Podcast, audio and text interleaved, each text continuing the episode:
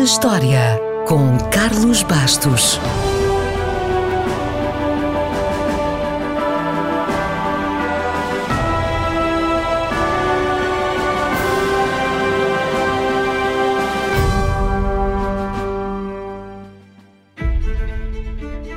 Foi a 8 de julho de 1839 que nasceu John Rockefeller, que viria a tornar-se o homem mais rico do mundo. Portanto, não é difícil de imaginar que, com tanto dinheiro, hoje a festa de aniversário fosse da romba. Mas quanto dinheiro exatamente? Bem, ajustando a fortuna na altura da sua morte à inflação atual, o valor seria equivalente a 24 mil milhões de dólares. Mas se a comparação for em relação ao PIB americano de 1937, então Rockefeller teria mesmo o título do homem mais rico da história, porque a sua fortuna equivaleria a quase 2% do PIB americano. Pode fazer as contas, mas digo já que são muitos, muitos milhões de dólares. O seu negócio era o petróleo e a conquista da sua vida foi a poderosa Standard Oil Company, que fundou, que geriu ferozmente, para não dizer com métodos pouco recomendáveis, e que esmagou a concorrência, conseguindo o monopólio do negócio. Fez tudo isto até aos 58 anos. Depois, reformou-se, gozou a fortuna mais 40 anos e dedicou-se à filantropia, contribuindo grandemente para a medicina, educação e pesquisas científicas.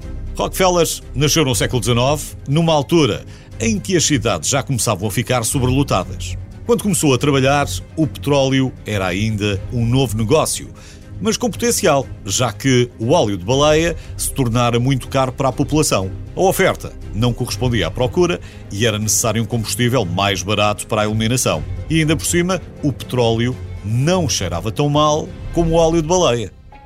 A eletricidade ainda era só uma experiência científica, mas já apresentava alguns resultados. Aliás, quando falamos de alguns métodos pouco ortodoxos utilizados por Rockefeller nos seus negócios, há um bom exemplo que tem precisamente a ver com a eletricidade. A certa altura, terá comprado algumas pequenas companhias de elétricos, cada vez mais populares nos Estados Unidos, e depois queimou todas as carruagens. Para substituir os elétricos, criou empresas de autocarros movidos a gasolina.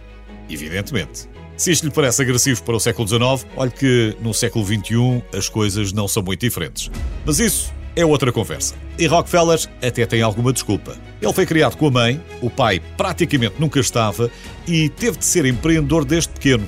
Ainda para mais, o pai, quando regressava a casa, só lhe complicava a vida e terá dito, para quem quisesse ouvir, que enganava os seus filhos sempre que podia, só para lhes abrir os olhos para a vida. E pelos vistos, resultou.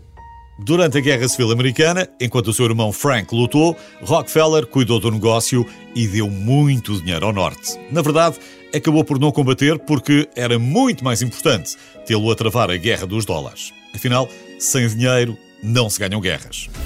Rockefeller esteve do lado dos vencedores, mas ganhou também a guerra com os caminhos de ferro, indispensáveis para o transporte de petróleo, e ganhou a guerra contra todos os seus concorrentes. Se já jogou ao Monopólio, sabe muito bem do que é que eu estou a falar. A Standard Oil gradualmente tinha chegado ao controle quase total da refinação e comercialização de petróleo nos Estados Unidos. O monopólio só chegou ao fim em 1911 por decisão do Supremo Tribunal dos Estados Unidos.